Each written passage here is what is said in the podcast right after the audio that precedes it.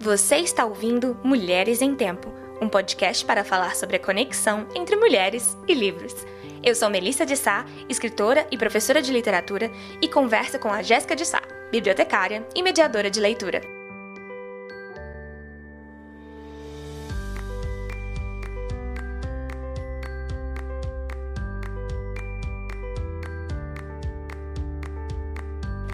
Cada episódio, vamos nos debruçar sobre as páginas de obras que colocam mulheres na pauta.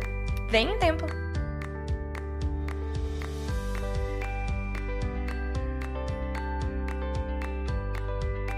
Nesse episódio, vamos discutir o capítulo 4 de Mulheres que Correm com os Lobos.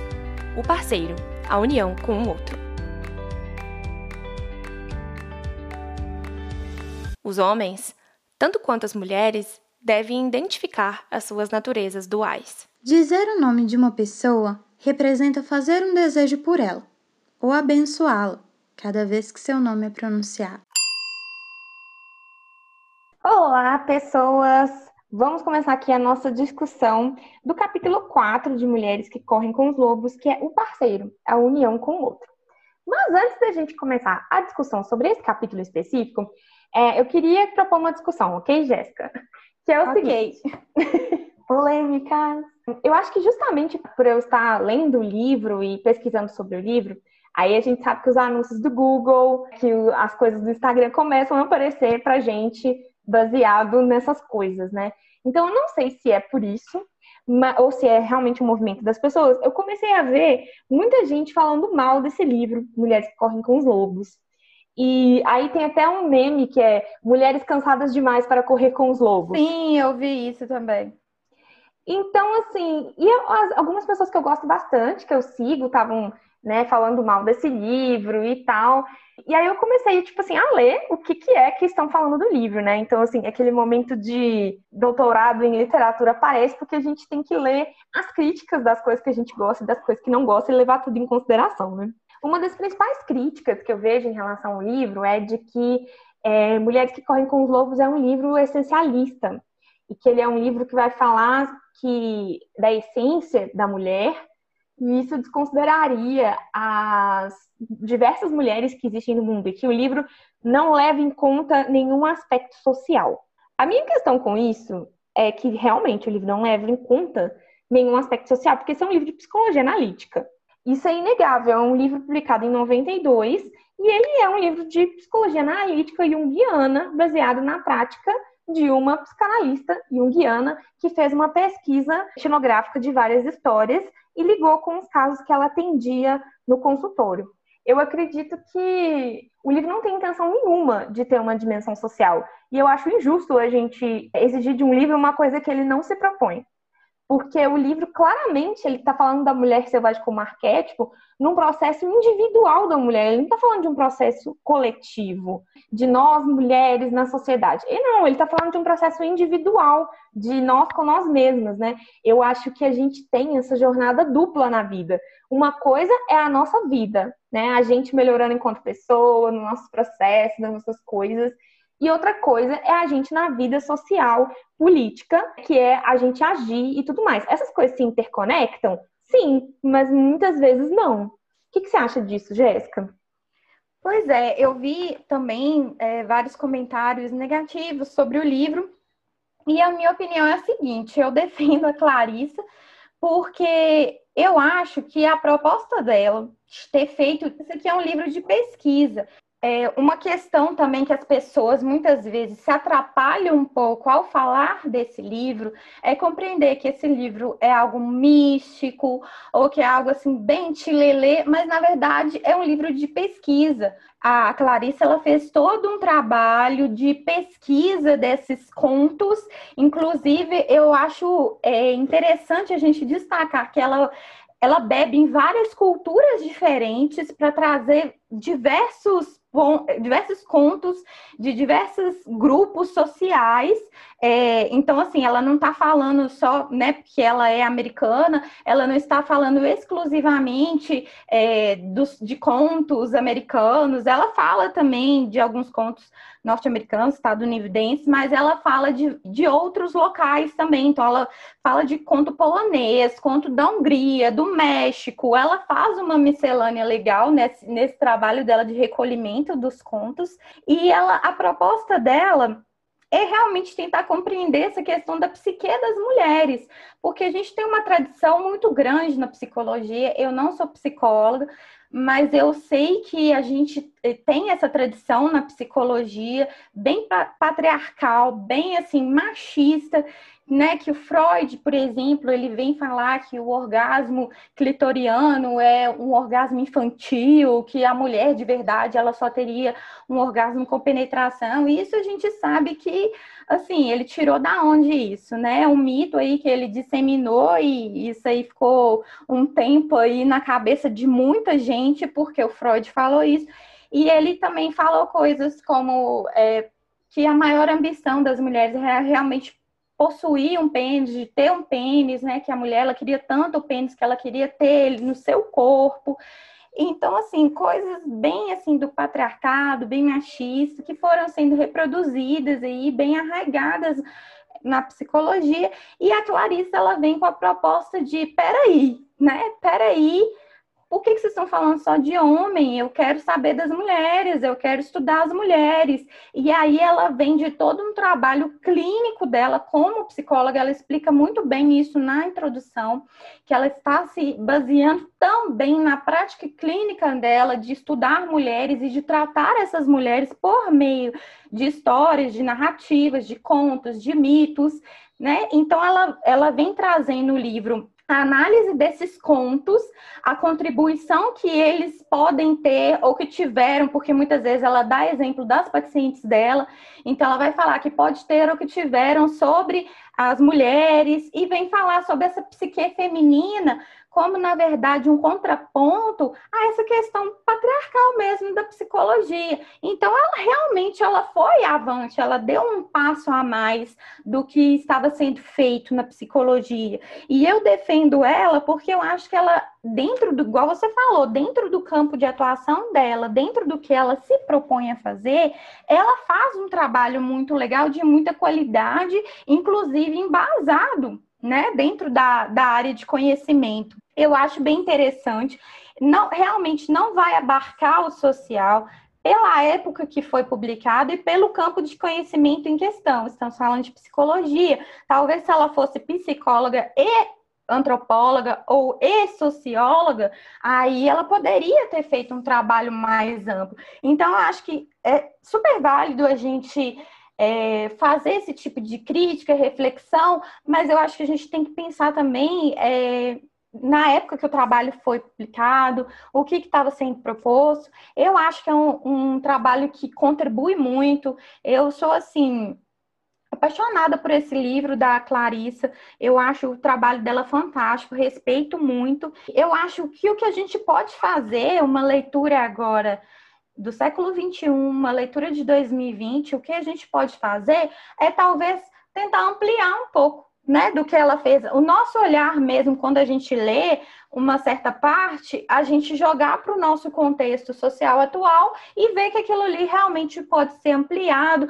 como é o caso do capítulo que a gente vai discutir hoje, que eu acho que ele, com o olhar de 2020, a gente pode ampliar um pouco essa discussão do que a Clarissa começou, do que, do que ela postulou aqui. Não de forma nenhuma que ela estivesse errada ou equivocada, mas é porque atualmente a gente já pode dar um passo a mais do que ela deu, mas ela deu um passo na minha opinião, ela deu um passo essencial. Eu acredito que as coisas elas não são tão excludentes assim, sabe?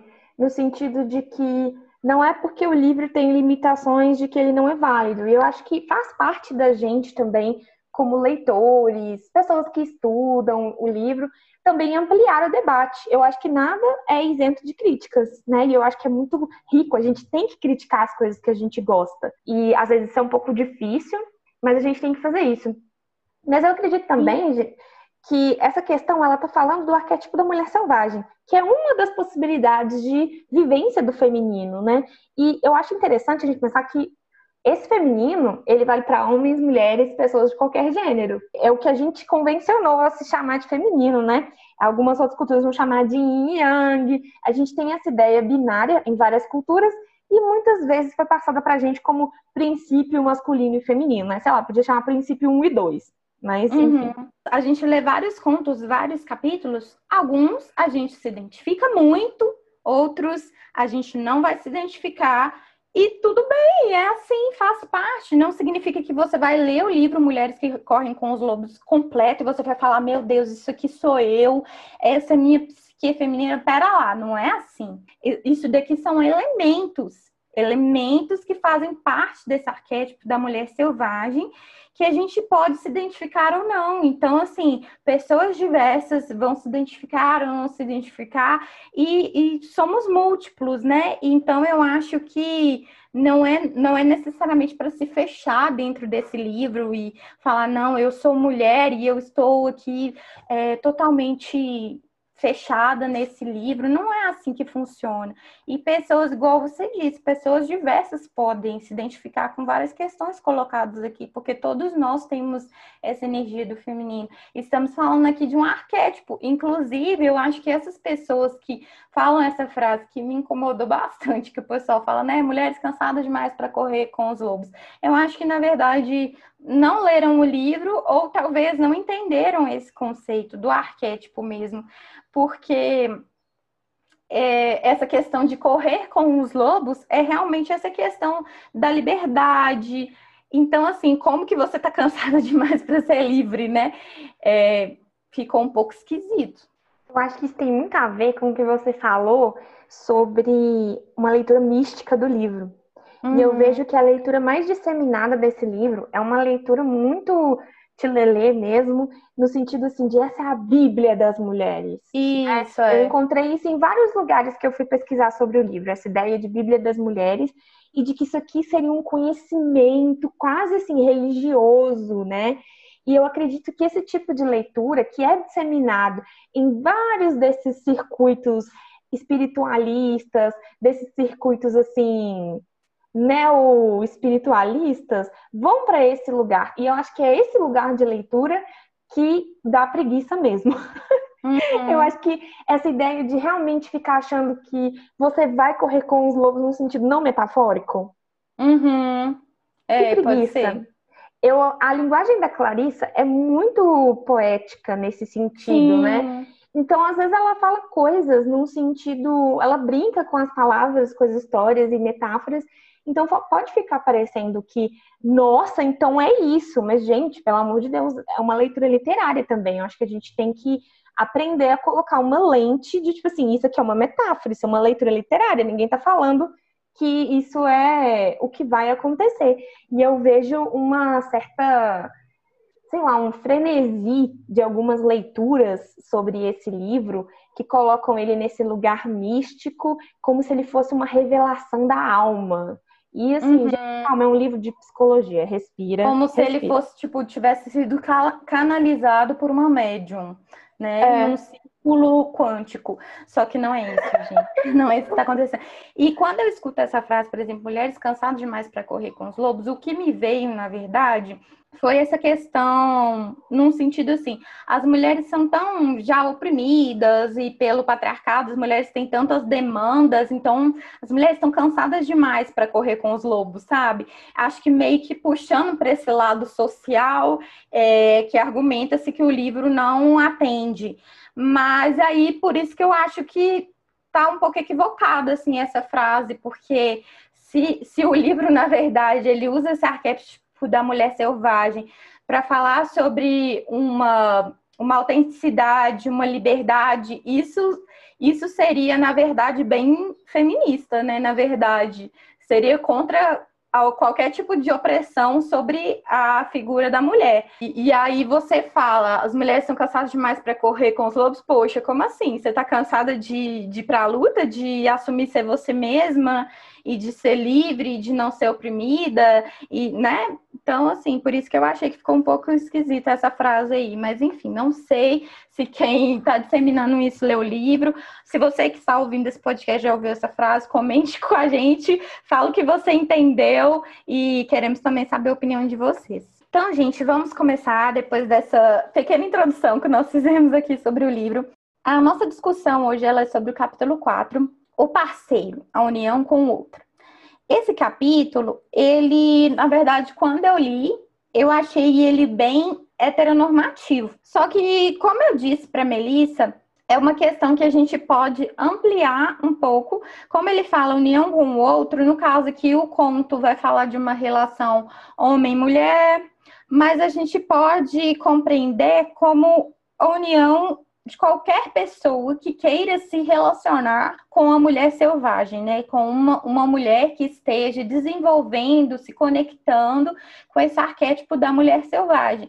Então, é, como eu disse, quando o livro ele não dá conta de determinado aspecto social, a gente pode fazer uma leitura que amplie. Inclusive, a própria Clarissa, em dois momentos distintos do capítulo, ela fala o homem ou a mulher. Ela até fala é aquele ou aquela que queira se relacionar com a mulher selvagem. Então, ela, ela tenta um pouco fazer esse movimento, mas ela não consegue colocar ele de uma maneira geral no decorrer do capítulo. Mas a gente agora fazendo essa leitura, a gente vai então é, colocar aqui como qualquer pessoa que queira se relacionar com a mulher selvagem. O conto ele vai falar sobre o Manauí, que é um homem então que ele deseja cortejar duas irmãs gêmeas. E o pai das moças fala com ele que para se casar com essas moças ele teria que descobrir o nome delas.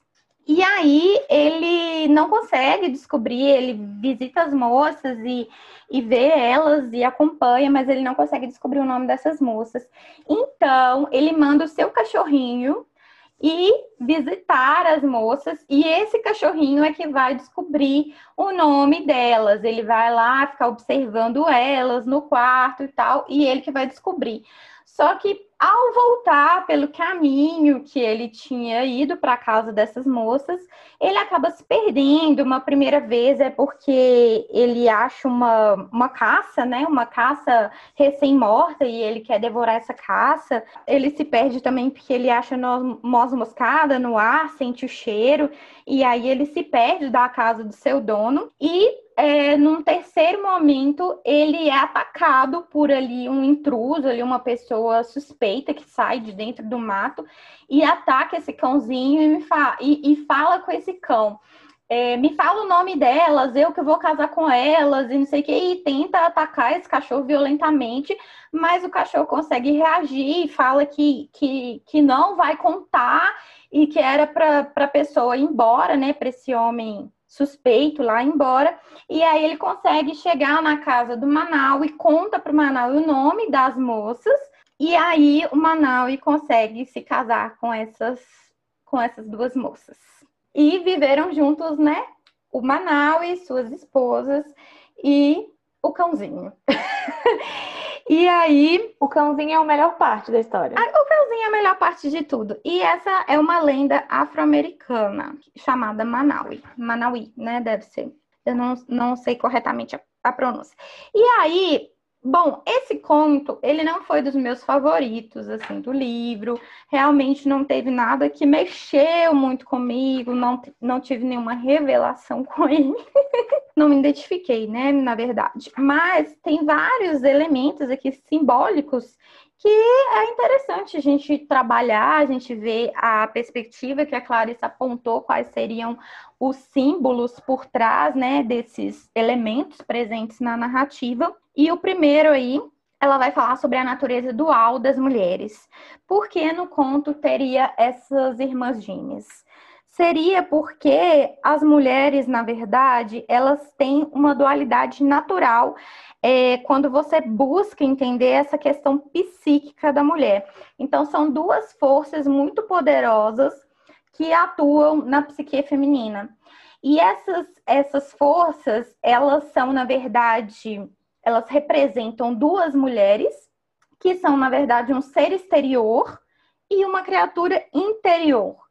Então, é uma mulher que ela vai ser socialmente, é, externamente, vamos dizer assim, né, o seu eu que se externaliza e uma criatura interior que vai ser esse lado bem subjetivo, que ela fala que habita o mundo interno da mulher. Então, o primeiro, primeiro passo aí é compreender que essas duas irmãs gêmeas, elas não estavam nesse conto à toa.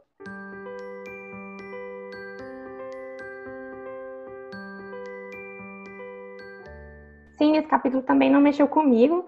Eu achei ele, assim, chato, na verdade.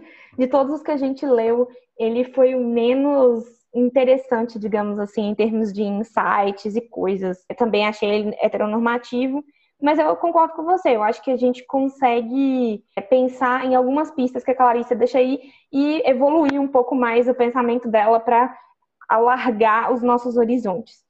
Eu acho interessante que ela começa falando que essa ideia de homem selvagem e mulher selvagem, né, pode ser encontrada nessas culturas antigas. E ela cita, por exemplo, a cultura da Babilônia, que tinha a deusa Inanna, que tinha o seu amado, o arado do touro. Então, essa ideia de que existe de a deusa e o deus, né, e esses princípios estão juntos.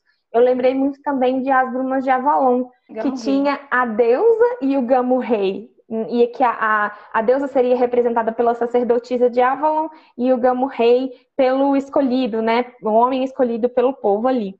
Então é interessante essas mitologias antigas que já possuem essa essa imagem, né, de que existe um, uma deusa e um deus. Eu acho bem mais interessante do que o que a gente vive hoje na religião judaico-cristã, que a gente só tem Deus, né? Cadê a deusa? Acho estranho. A Clarissa menciona também uma personagem de histórias bastante famosas, que são as Canterbury Tales, que é os contos de Canterbury, que é do Chaucer. São poemas ingleses da época medieval, assim, bastante fundadores, assim, do que seria a literatura de língua inglesa. E nessas histórias, são vários personagens que contam histórias. E uma dessas histórias é contada por uma personagem chamada The Wife of Beth, ou seja, a esposa de Beth. Beth é uma cidade. Quando um outro personagem pergunta para ela o que, que, as mulheres desejavam, ela diz que, que, as mulheres queriam ser donas de si mesmas. Interessante, né? Já na Idade Média tinha alguém falando isso. A Clarissa vai dizer que isso é uma verdade, tipo assim, irrefutável, mas que existe ainda uma outra verdade para essa pergunta. Então eu acredito que nessa frase ela está reconhecendo esse desejo político, social, econômico da mulher de ser dona de si mesma nesse sentido mais social, mas que ela está indo falar dessa outra verdade, que é uma verdade mais psíquica. Então, nesse sentido, pelo menos é a leitura que eu faço. O que, que você acha, Jéssica? Concordo. O que me incomoda um pouco nesse, nessa leitura que ela faz da, da dualidade da mulher é que tem essa ideia de que que o homem ele tem que tentar compreender a mulher e que a mulher tem que ensinar o homem. Isso me deixa um pouco estressada, porque eu acho que a gente já está um pouco assim desgastado dessa cultura de que a gente tem que ficar educando o homem. Eu pelo menos sinto um pouco isso, assim, de poxa, de novo, você tem que tipo sentar e ensinar ele a ser um ser humano digno, sabe? Eu acho um pouco chato essa ideia que essa história, né, ela também acaba batendo um pouco nessa tecla que o, o maior desejo do Manauí é de ente querer entender a natureza feminina, a natureza dupla feminina, não para dominá-la, mas um igual, né? Então ele quer descobrir aquilo que é novo para ele e viver em pé de igualdade com aquilo. Mas que para isso a mulher teria que ter paciência. E eu confesso que eu tô um pouco cansada da ideia de paciência não interpretei desse jeito, mas acho, acho válido a sua interpretação. Mas quando eu li, assim, eu, eu pensei nessa questão de o, Manaus tem que, na verdade, compreender que a mulher tem um lado que é só dela. Eu meio que entendi isso. Hum, assim. Compreender é a dualidade. Compreender a dualidade da mulher seria compreender que ela tem um aspecto interior exterior, na verdade, que ele, ele vai ter um acesso, vai conhecer, mas que ela tem uma criatura interior e que ele tem que ter conhecimento dela no sentido de que ele tem que saber o nome das duas, né? A externa e a interna, mas ele tem que compreender que aquela parte é só dela. Eu, eu entendi isso assim, na hora que eu li. Então. Eu acho que a sua leitura faz sentido, sim. Principalmente. acho que faz sentido, talvez mais do que a minha leitura, um pouco revoltada. É, mas é, se foi o que você captou, eu captei essa parte, assim, de que ele ele tinha que reconhecer isso, que ela tem um lado que só ela vai acessar, que é um lado dela mesma, assim, bem. Um lado dela mesma, não, porque o exterior também seria ela mesma, mas um lado bem íntimo, né? Vamos dizer assim, que ele não teria acesso. E, e acho que qualquer pessoa que queira se relacionar com uma mulher que está ali se conectando com o seu lado da mulher selvagem tem que reconhecer isso que vai ter um lado dela que a pessoa não vai poder acessar, que vai ser só dela, é uma coisa, sabe, aquela questão, um lugar nosso que é tão nosso que ninguém vai atingir, ninguém vai nunca acessar porque é só seu. É, eu acho que é disso que ela que ela está falando quando ela fala dessa dualidade da mulher. É interessante como que essa história toda ela trabalha na dualidade, né? Então, além dessas mulheres que tem essa é, natureza dual, o homem também teria natureza dual. Então, ela, a Clarice vai colocar que o Manauí também tem o seu duplo, que é o cachorrinho. Então, é, esse seria primeiro esse homem que quer conhecer, que está disposto a conhecer, mas não sabe, sabe, não sabe como ir. E o cachorro seria aquele que vai atrás das coisas, aquele que vai atrás da informação. A imagem da tenacidade. Hum. E é interessante que ela coloca que os cães são os mágicos do universo, né? E realmente ela vai citando várias histórias que tem essa ideia dos cachorros como esses seres que vão buscar e trazer várias coisas e mostrar algumas verdades. E aí entra uma leitura bastante interessante sobre as distrações que atrapalham esse nosso processo de tentar entrar em contato com uma verdade. E aí ela vai citando que como essas quando ele para, o cachorrinho para por causa da caça, quando ele para por causa da noz moscada, são aquelas nossas distrações que nos, nos desviam da, do nosso real desejo. Porque o, de, o, real desejo em questão ali era descobrir o nome das duas mulheres, mas ele vai sendo atrapalhado, né? Digamos assim, ele vai se atrapalhando no meio do caminho. Eu gosto bastante dessa ideia de dualidade. Eu acho que na literatura a gente tem várias explorações sobre naturezas duplas, né? E acho que eu diria até uma certa obsessão assim literária que a gente tem com essa ideia do doppelganger, né?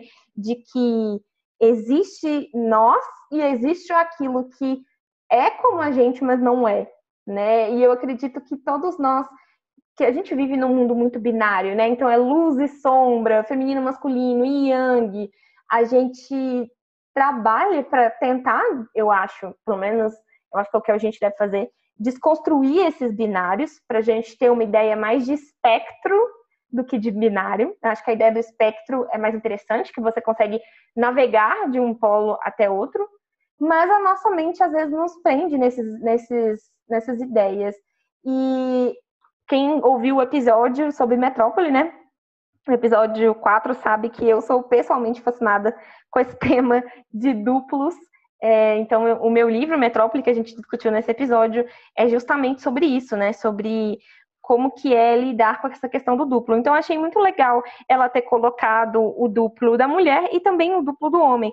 E, e tem um ponto no texto que ela fala que os dois processos, eles podem acontecer em homens e mulheres, né? Então, o processo de ter o nome reconhecido, que seriam as duas mulheres, e o processo de conhecer o nome que seria o processo do, do homem e do cachorro seria possível para pessoas de todos os gêneros, que apesar da gente chamar né, de homem selvagem, mulher selvagem, que estaria disponível para a jornada de todo mundo. Então, eu achei interessante ela considerar isso no livro, assim.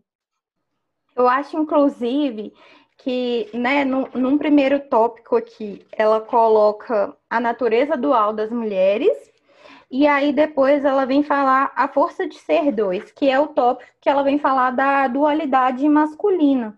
E aí, então assim, primeiro ela fala que a mulher é dual e depois ela vem falar que o homem é dual.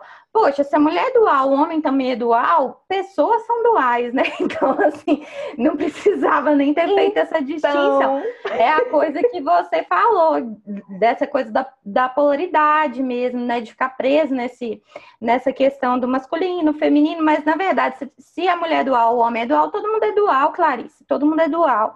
E aí, se, você, se a gente parte desse, dessa questão de que todo mundo é dual, na verdade, né, igual você falou, quando a gente pensa num espectro, eu não diria nem somente dual, eu diria múltiplo mesmo, bem assim, né? A potência é bem ampla. Mas já que aqui ela trouxe essa questão do dual, se a mulher tem esse lado exterior e um lado interior, e se o homem, ela fala aqui que tem esse lado humano e esse lado do cachorro, eu acho que na verdade todas as pessoas têm todos esses lados. E quando ela vai falar do cachorro, é, ela fala desse símbolo do cachorro, né? Como essa questão do, do rastreamento, né? O, é, como você disse, o cachorro é aquele que vai em busca e é aquele que vai de coração aberto, com espontaneidade, né? Eu achei bonito isso. E aí ela vai até falar que o símbolo do cachorro é de mensageiro entre o mundo exterior e o mundo das trevas. Então, o cachorro é sempre esse que que vai na busca, que vai né, transmitir e tal. Então, assim, é, a minha interpretação é o seguinte: a pessoa que busca se relacionar com essa mulher selvagem, ela tem que desenvolver esse lado do cachorro. Seja essa pessoa de qualquer gênero, entendeu? Não só masculino, mas qualquer gênero, a pessoa ela deve desenvolver esse lado, esse aspecto é, que que ela traz sobre esse simbolismo do cachorro, né? Que seria essa. Até fala assim: o cachorro. É, ele segue e ouve, ele é o que segue o que ouve. Ele ouve as palavras e instruções que o ego não consegue ouvir. Ele se transporta a níveis em que o ego sozinho jamais chegaria a pensar. Então, eu acho que desenvolver esse lado do, do cachorro, né, que ela fala até que é uma maldição, que humanamente nós não temos, né? Seria então essa essa audição ligada aí a uma intuição, a essa escuta mesmo. É, eu acho que todas as pessoas podem desenvolver esse lado que ela faz, que, que fala que é a natureza tenaz do cachorro. Até mesmo que se a gente for pensar num relacionamento romântico, né, que é o principal assunto desse capítulo, o relacionamento romântico saudável, eu acho que é aquele que respeita que existe aquilo que você disse antes, de que é um lado nosso que ninguém acessa. Eu acho que ele parte de um princípio de que existe uma individualidade. Por isso que essa história de amor romântico, né? E aí eu lembro da Regina Navarro Lins naquele livro, que são dois volumes que ela vai falando sobre a história da construção do amor romântico ao longo do tempo que se criou esse mito aí das metades da laranja, que eu acho que é uma ideia assim ilusória e completamente fadada ao fracasso, que é uma ideia que você não tem uma individualidade, né? Você só é uma metade. E se você é uma metade, você não tem espaço para ser aquilo que você é. Então, eu acredito que um relacionamento saudável, ele respeita a individualidade, mas ele também exige isso que você falou, sabe, Jéssica, de de ter também uma certa curiosidade sobre a pessoa que você está se relacionando.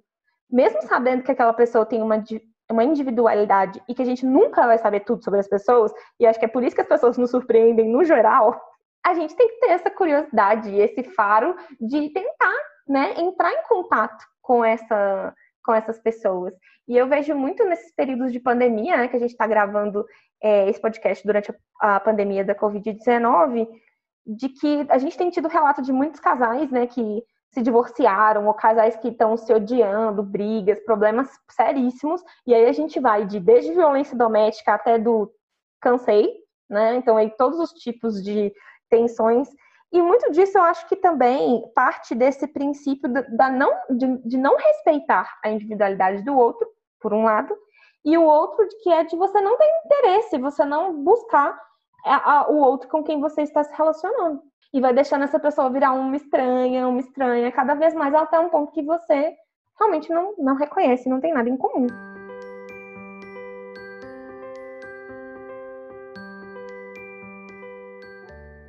E eu queria pontuar uma coisa sobre a questão do nome, que ela vem falar, o poder do nome. Eu achei essa parte, na verdade, além da do cachorro, além da análise simbólica do cachorro, eu achei fantástica essa análise simbólica do nome. Porque, na verdade, ele quer lá descobrir o nome das duas moças, não para ter poder sobre elas, é uma questão mesmo de identificar que existem esses dois lados da pessoa. E aí ela fala o seguinte: quando nomeamos, descobrimos significados pessoais e ocultos.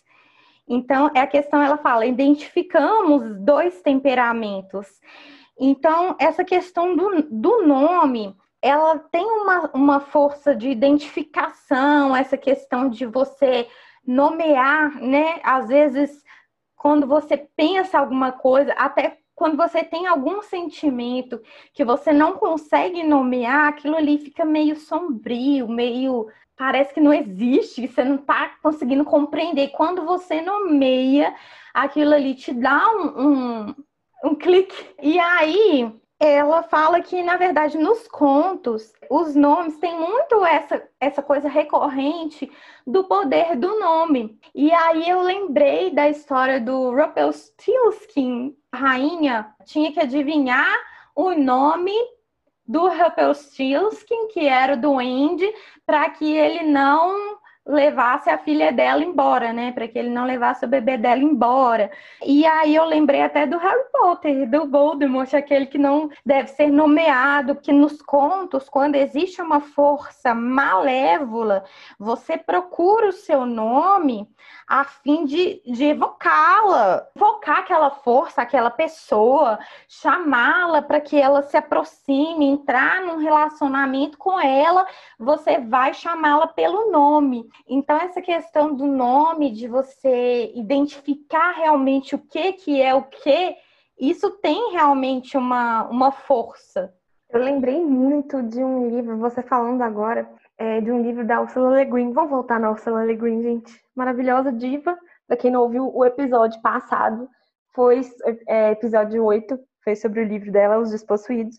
Mas ela tem uma série de livros que se chama Terra Mar, são vários livros que têm esse, essa terra de fantasia, aí é ficção científica, chama Terra-Mar.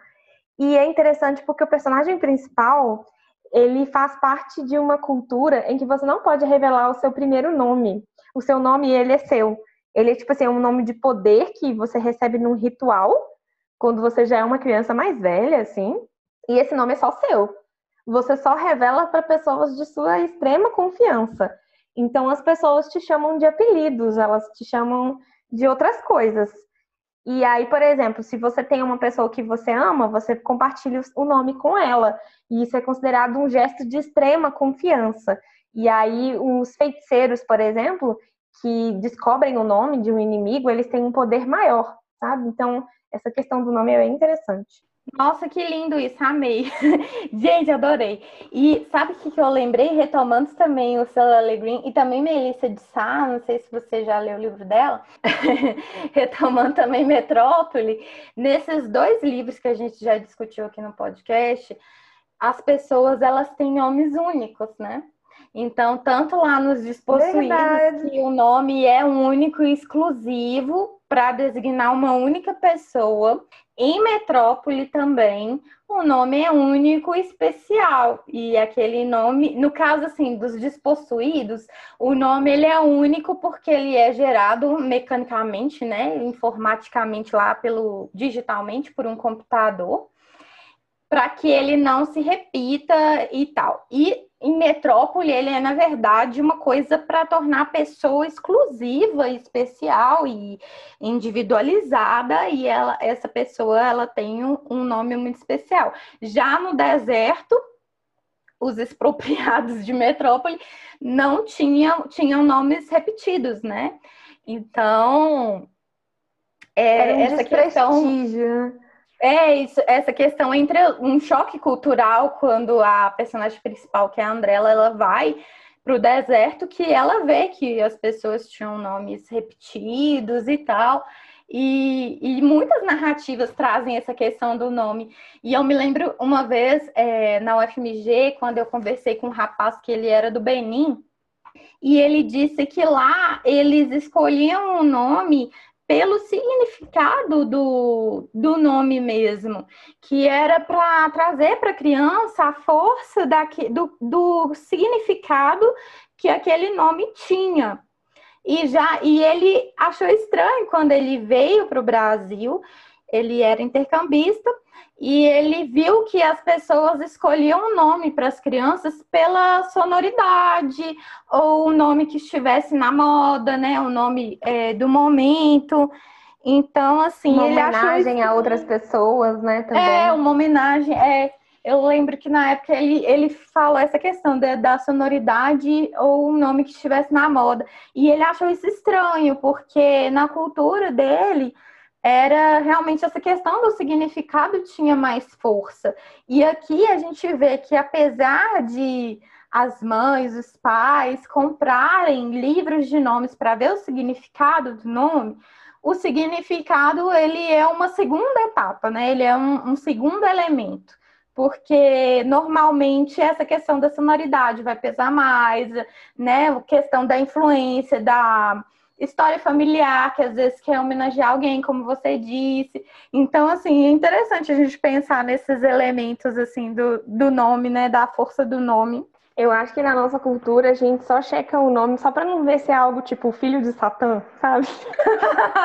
só pra checar pra ver se não é. Não, inclusive porque se você pega aqueles caderninhos de nomes, você vê que é tudo assim: presente de Deus, abençoado por Deus, divino jardim do Senhor. Todo mundo é abençoado, né? Então acho que as né? pessoas gostam disso também, de saber que o nome é representar algo de positivo, né? Algo de, de uma bênção, né?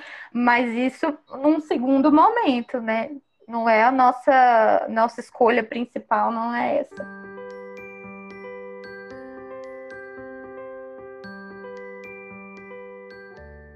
Uma outra coisa que eu queria falar Aí sim, essa questão aqui me incomodou um pouco, Melissa, naquilo que, que te incomodou lá no primeiro momento, essa parte que ela fala, a sedução furtiva dos apetites. Isso aqui sim me incomodou um pouco, porque é a parte que o cãozinho ele vai se perder por causa dos prazeres levianos, né? O prazer imediato.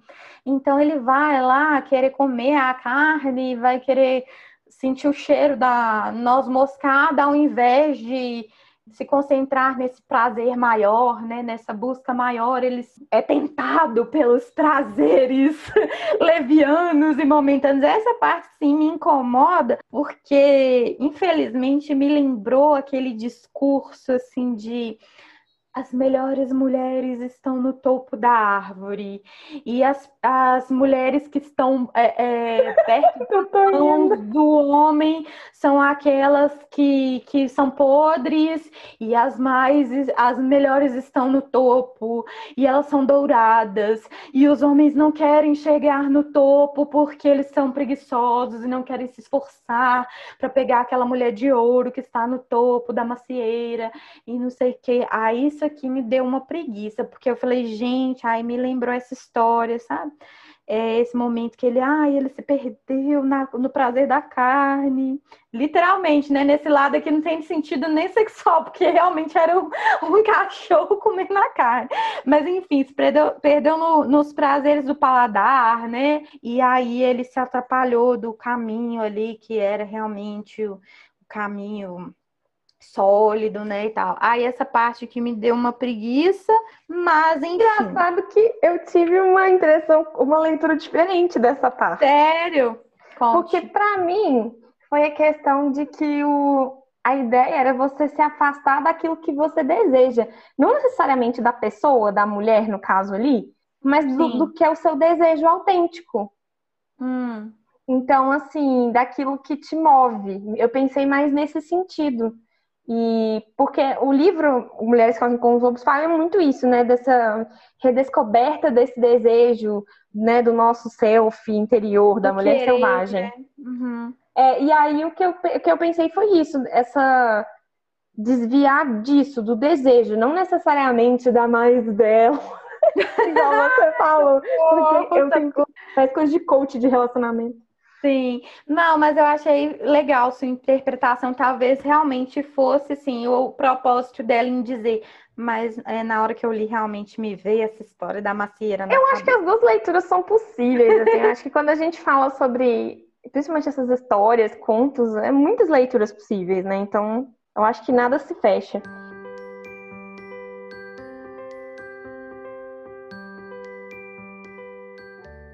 Eu só queria comentar um pouco sobre a, aquela a figura que tenta obrigar ah, o cachorro a falar uhum. da, do o nome né, das mulheres. E eu achei legal porque essa figura que, que quer saber o nome das mulheres sem ele mesmo ir lá procurar, ele quer a dominação. Ele não uhum. quer conhecer as duas, ele não quer conhecer as duas, conversar, interagir. Ele quer a dominação. E porque eu acho que é muito fácil também a gente pensar assim, qual que é o limite de você conhecendo uma pessoa, vamos pensar aqui no relacionamento amoroso, né, que é o objetivo. Você conhecendo a pessoa com quem você está relacionando, qual que é o limite de você tentar conhecer essa pessoa, ser curioso, tentar se envolver na vida da pessoa e tentar roubar a individualidade dessa pessoa? Que eu acho que é muito difícil.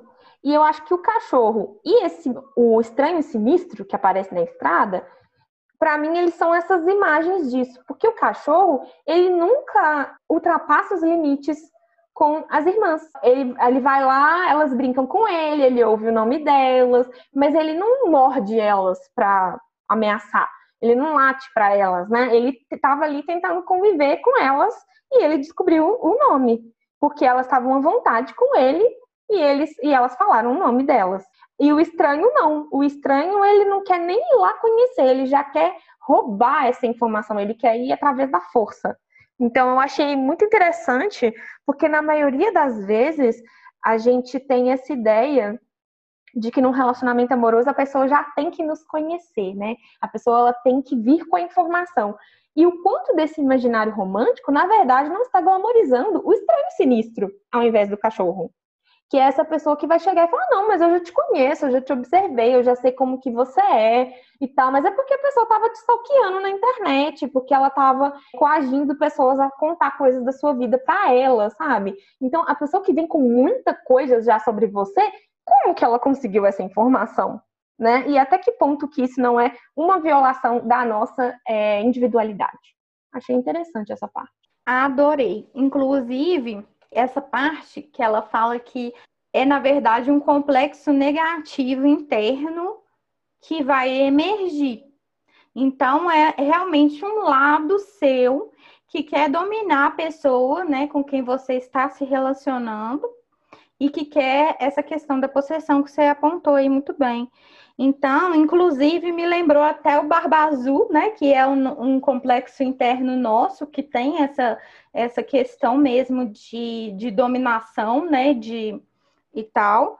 Mas eu, você falando aí que a pessoa fica stalkeando, é aquele. Acho que a gente pode pensar um pouco naquele personagem do Joe, que tem o, o livro e a série Você Ai, que horror. E ele, ele é um stalker, e quando ele vai é, conhecer a moça, na verdade, ele já tinha stalkeado ela, já tinha prendido o namorado dela, matado, né, até o namorado, e então ele já sabia tudo sobre ela, todas as preferências, e aí ele se mascara de uma pessoa que vai agradá-la, né, pra poder seduzi-la, e ela sente, né, nossa, esse cara sabe tudo sobre mim e tal, não sei o que, e na verdade ele era um assassino que estava ali querendo possuí-la de todas as formas. Então, é realmente, eu acho que no, no, símbolo do conto tem essa questão do cachorro, de você realmente quer se relacionar com a pessoa, você desenvolve essa, essa tenacidade do cachorro, mas tem uma parte sua que vai emergir na figura desse complexo, que é esse desconhecido aí que saiu do meio desse mato, esse cara sinistro, e que ele vai querer dominar, e ele vai querer, né, possuir para para algo de ruim mesmo, né? Algo egoísta, invasivo. E o cachorrinho tem que atacar esse complexo, tem que falar com esse complexo, não, você vai embora, porque não é isso que eu quero, né? Não é isso que eu quero, eu quero conhecer a pessoa de verdade e tal. E essa parte é muito legal também. Gostei. Pensa no tanto que a gente tem uma glamorização desse estranho sinistro que existe as fãs do Joe de você, né? Existem as pessoas Bizarro. que acham que ele estava sendo romântico. Eu, eu acho isso assim, é um nível de doença, porque o cara é claramente serial killer. Ele já mata uma pessoa. Eu não li o livro, eu vi a, li, é, vi a série. Nos primeiros episódios, tipo assim, você sabe que ele é um psicopata. E mesmo assim, as pessoas glamorizam essa ideia de alguém que vai tentar saber tudo sobre você, tudo. Tipo, gente, não, pelo amor de Deus. Aqui a gente tá falando de um caso extremo, né? De uma psicopatia. Mas quantas pessoas que a gente já se relacionou ou que a gente conhece que, que se relacionam é, amorosamente com pessoas através desse tipo de joguinho de informação, de você tentar né, moldar aquela pessoa no que você quer, sabe? Então, assim, e como que isso é considerado romântico? Gente, não é nada romântico. Inclusive, Igual você falou, o cachorrinho tem que destruir esse estranho, não? A gente tem que lutar contra esse instinto. Inclusive, assim, essa questão das fãs do Joe, essa questão de glamorizar mesmo o relacionamento abusivo mesmo, né? Que é isso, esse esse intruso, esse complexo aí é um relacionamento abusivo. E eu acho que muitas vezes principalmente no início de uma relação amorosa, tem que se tomar muito cuidado com isso, porque no início pode né, parecer algo romântico e, e maravilhoso, mas a gente tem que ter uma, uma certa uma certa investigação mesmo de, de onde é que está saindo isso, né? Porque é complicado.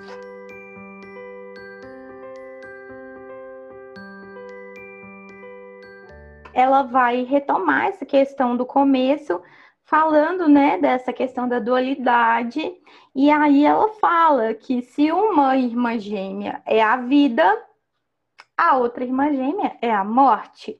E aí ela vai falar sobre essa esse binômio, né, vida-morte, que tem dentro das pessoas também.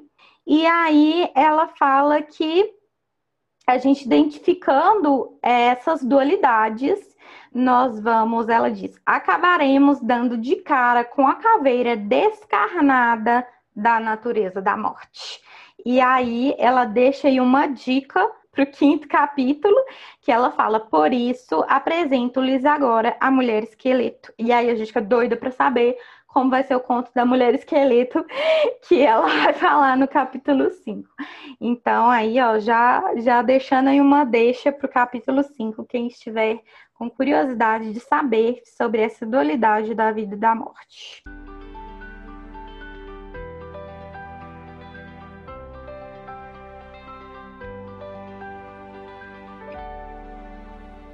Mulheres em Contexto. Você pode discutir com a gente. Comente o que achou do nosso episódio no Instagram, Mulheres em Tempo, ou envie a sua opinião para o nosso e-mail, mulheresemtempo.gmail.com. No próximo programa, nós ampliamos esse debate.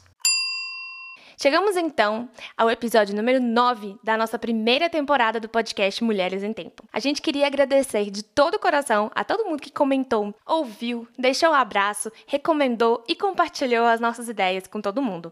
Nós aprendemos muito durante esse processo e muito disso foi por causa de vocês, ouvintes. Mas ainda não terminamos. O episódio 10 vai fechar a temporada com chave de ouro, pois nós gravaremos esse episódio ao vivo. Isso mesmo, eu e a Jéssica estaremos ao vivo no nosso canal do YouTube, Mulheres em Tempo. Se você ainda não está seguindo, nos segue por lá. Vai ser no dia 10 de outubro, às 18 horas. Sábado, 10 de outubro, às 18 horas. Marque aí na agenda. O tema do podcast serão as polêmicas de todos os episódios anteriores. Isso mesmo, nós temos nove episódios de polêmica e se tem uma coisa que eu e a Jéssica gostamos de fazer é fazer polêmica. Então nós vamos discutir Coisas como, por exemplo, o livro Mulheres que Correm com os Lobos é transfóbico? Será que gordofobia existe mesmo? Nós vamos falar das tretas entre anarquismo e capitalismo e discutir sobre as relações mãe e filha. Anote as suas perguntas para você nos perguntar durante a nossa discussão ao vivo. É para vocês colocar eu e a Jéssica na parede mesmo e vai ser muito divertido. E para deixar isso ainda mais interativo, no nosso Instagram nós vamos deixar uma caixinha lá para vocês mandarem perguntas interessantes interessantes que vocês queiram fazer durante a nossa live de gravação do episódio 10. Então vocês vão poder interagir lá e votar nos tópicos mais quentes e polêmicos dessa temporada, ok? Então, se você não segue a gente no Instagram, arroba mulheres em tempo. E se você não segue a gente no YouTube, Segue agora, nós estamos lá também como Mulheres em Tempo. Clica no sininho lá que você vai receber a notificação de quando entrarmos ao vivo no dia 10 de outubro, sábado, às 18 horas. Até mais!